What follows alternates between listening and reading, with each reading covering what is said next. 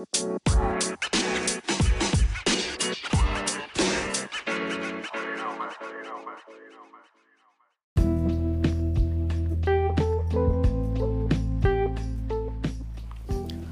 hola, hola, hola, ¿cómo están? Bienvenidos al podcast de Hablemos de Entrenamiento Endurance, que en esta oportunidad vamos a estar hablando, charlando un poquito sobre lo que es eh, Stride. Stride es un equipo que se utiliza para medir eh, la potencia en los corredores eh, de running, ¿sí? y es una herramienta muy utilizada en los últimos tiempos, aproximadamente en los últimos 5 o 6 años en el cual ya se está empezando a, utilizar. A ver, para que nos pongamos un poquito más en, clima y a tono, recordemos que la potencia es una herramienta que utilizamos los entrenadores para medir la carga externa hace ya muchísimos años eh, desde que arrancamos con el ciclismo. Sin embargo, en estos últimos años eh, se ha empezado a innovar eh, a través de diferentes equipos. En un principio empezó Garmin, después eh, Roundtrip, que también empezó a trabajar con, por potencia, con unos medidores que se ponían en la zapatilla, tanto en la derecha como en la izquierda, en talón, en el cual medía algunos datos que son importantes, o sea, te hacía la diferencia entre una pierna y la otra. Después empezaron a aparecer otros equipos y uno de los que más fuerte ha pegado en la tecla ha sido Stride o Street, como lo llaman algunos, que, sería como se lee prácticamente en español. Street o Stride eh, es un equipo que va en, una de las zapatillas, se vincula directamente con su reloj, eh, que puede llegar a ser el Garmin, Polar, eh, Sunto, eh, Apple Watch, como, ser yo lo utilizo en el Apple Watch, y pueden vincularlo con un montón de otros relojes eh, que el, Waku de... Bueno, hay otros más también que ahora se me fueron de la mente. Sin embargo, eh, lo, importante de esto, de la implementación del medidor de potencia, es que nos sirve eh, para poder medir la carga externa que vendría a ser en este caso la potencia directa. Que entendamos que la potencia es la fuerza que nosotros aplicamos eh, en, relación a, la velocidad. Es decir, que de acuerdo a un algoritmo que toma el equipo, la strike, el equipo de strike entre la velocidad de los pasos, la longitud de los pasos eh, y sumado también a otras variables como puede llegar a ser el viento, infiere sobre la potencia que nosotros estamos aplicando a la hora de correr. ¿Por qué digo infiere? Porque no es una medición directa como lo es en el ciclismo, como lo es en los equipos de ciclismo, en donde mide directamente la potencia aplicada en el pedal, sino que en esta oportunidad nosotros lo que estamos haciendo es una inferencia. Esta eh, medición tiene un nivel de precisión muy alto, por arriba de un 90%, y que es eh, una medida muy importante si lo relacionamos también con diferentes marcas también de medidores de potencia de ciclismo que sí tienen eh, diferentes también, o incluso hay algunos que tienen hasta peores niveles de medición.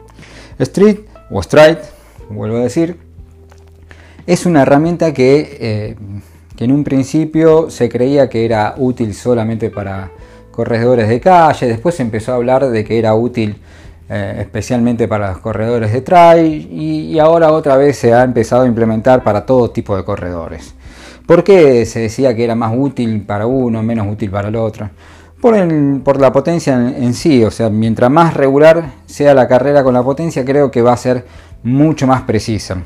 Nosotros tenemos acá en Perini Coach, tenemos bastantes eh, ensayos hechos y como ser, por ejemplo, de la forma que nosotros vamos a obtener la potencia relativa, eh, perdón, la potencia crítica, que es el máximo de potencia sostenible durante un largo periodo de tiempo.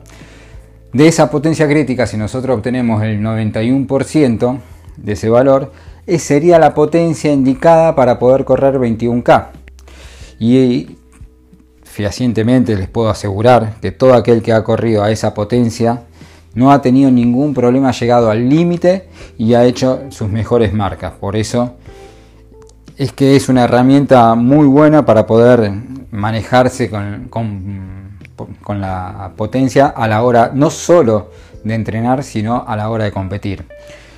Porque muchas veces eh, nosotros hemos mm, entrenado como atleta o como entrenadores sustentándonos solamente en los ritmos de carrera o en los ritmos de frecuencias cardíacas. Esto va más allá, esto es mucho más preciso porque la potencia delimitada en su zona te infiere mucho más, de una manera mucho más precisa sobre el sistema energético que estás implementando a la hora de entrenar. Y es por eso que es una herramienta tan útil para los, no solo para el deportista, sino mucho más para el entrenador para que estemos más cerca de lo que nosotros queremos entrenar. Habitualmente a la hora de, entrenar por ritmos de carrera, podíamos llegar a meter los ritmos que el entrenador estaba ah, eh, programando. El problema es que muchas veces esos ritmos que tenían como objetivo zonas de entrenamiento que a la, eh, en la práctica nos encontrábamos que estaban invadiendo zonas más mm, superiores o más altas y eso significaba que el objetivo era mm, el objetivo fisiológico o metabólico que se estaba alcanzando era otro y no el que se pretendía en un principio.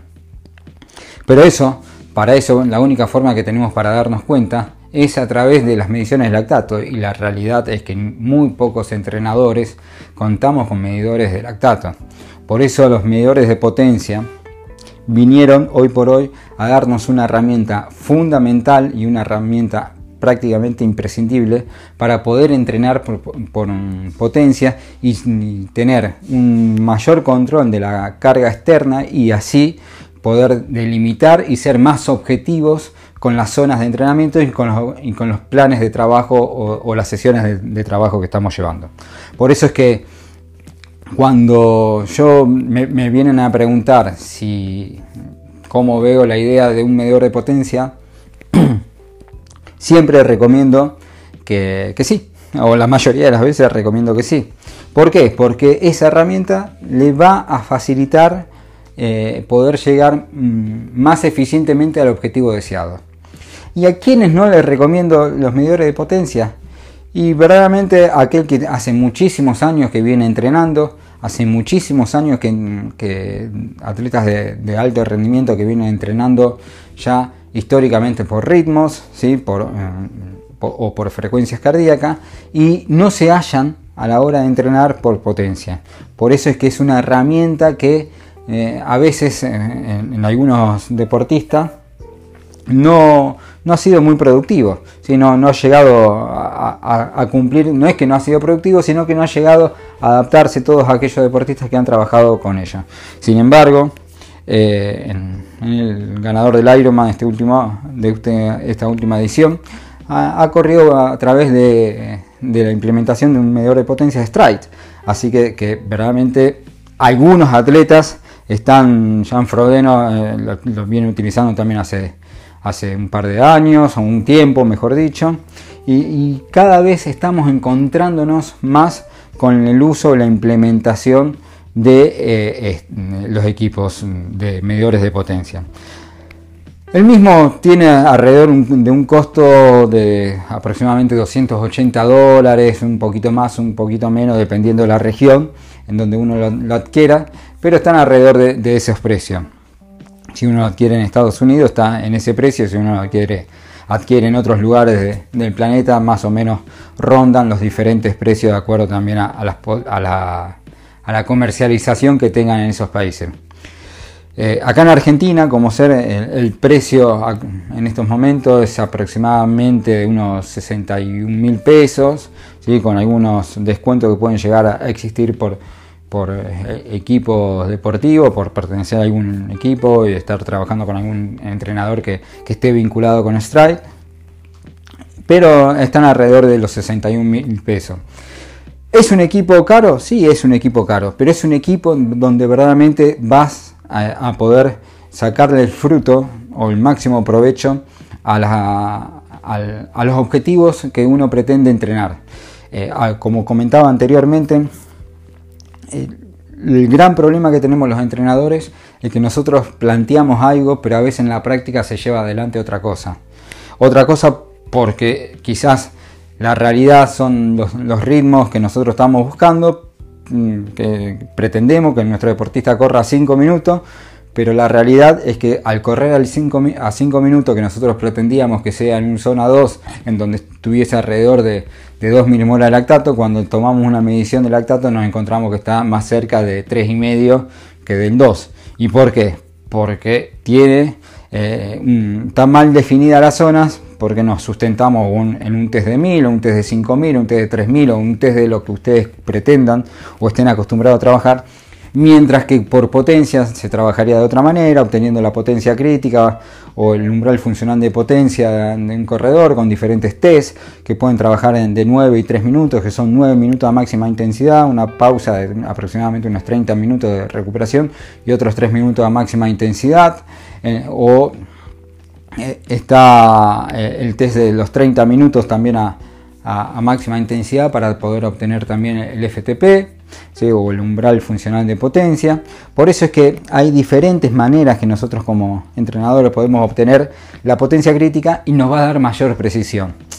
Después podemos también procesarla, podemos analizarla, podemos obtener otros, otros datos, como ser entre deportistas. Muchas veces comparamos, ah, ¿cuál, ¿qué ritmo metió tal? Eh, en los 21, en los 42 kilómetros y metió a 4.30 y tal otro también lo metió a 4.30. Pero a través de la potencia nosotros podemos comparar a los deportistas a través de la potencia relativa. La potencia relativa es la, potencia aplicada en relación al peso del deportista. Entonces, dos deportistas que corrieron al mismo, a la misma velocidad, quizás uno tuvo que aplicar mucha más potencia que otro que aplicó menos potencia. Aquel que aplicó más potencia significa que está mucho más preparado o por dar el máximo y aquel que dio menos potencia eh, eh, significa que no está tan preparado y que todavía puede mejorar mucho más. Entonces hay diferentes visiones que nosotros podemos hacer y que está fuera de lo que era el ritmo que nosotros estábamos acostumbrados simplemente a analizar como entrenadores o como deportistas. Ahora vamos a comenzar a, compararnos no por la potencia aplicada, sino por la potencia relativa aplicada.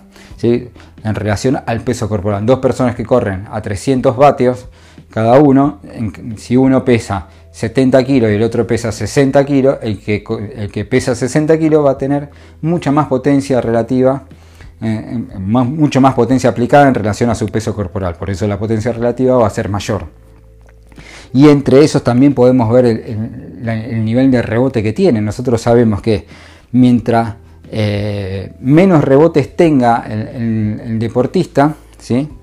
va a ser más eficiente la técnica de carrera. Mientras más rebote tenga, es decir, en donde tenga que, perder más fuerza en tratar de amortiguar en la caída luego de la fase de suspensión en la carrera, va a significar que pierde mucha energía en la amortiguación y por eso nuestro deportista necesita necesitaría trabajar mucho más la fuerza. Y así vamos a ir encontrando un montón de, datos más que me gustaría ir charlando, quizás hacer un capítulo con cada dato y, sacarle mayor el jugo o que ustedes puedan sacarle mayor el jugo a, a, a estas informaciones que nos brinda Strides y que nos, nos brinda la medición de la potencia. Pero bueno, no quiero ahora eh, eh, aburrirlo, mejor dicho, con toda la información. Sé que le transmití un montón de datos, mucha información por ahí de, golpe. Pero bueno, saben que pueden contar conmigo para cualquier duda que tengan. ya saben que pueden encontrarme en mis redes sociales como Perini Coach, Perini Coach sería. También pueden encontrarme en YouTube, que también tengo varios videos que analizo algunas cuestiones de la potencia en, ahí en el canal de YouTube, que también pueden seguirme ahí por, por la plataforma. Y ante cualquier consulta que tengan relacionada también sobre entrenamiento, de cualquier índole, pueden también contactarse conmigo. Espero que les haya gustado este, este capítulo, este nuevo episodio de, hoy, que la verdad que cada día más me gustan estos del podcast. me gusta ponerme a charlar, me gusta a mí dar clase es un poco más o bastante más sencillo que, lo que es eh, hablar ahí en YouTube. Así que eh, me gusta y, estoy tratando de sostener por lo menos un capítulo y a veces hasta dos capítulos por semana. Estoy a su entera disposición, espero que les haya gustado, nuevamente vuelvo a repetirlo, y no se olviden de, escribirnos cualquier consulta o duda que tengan.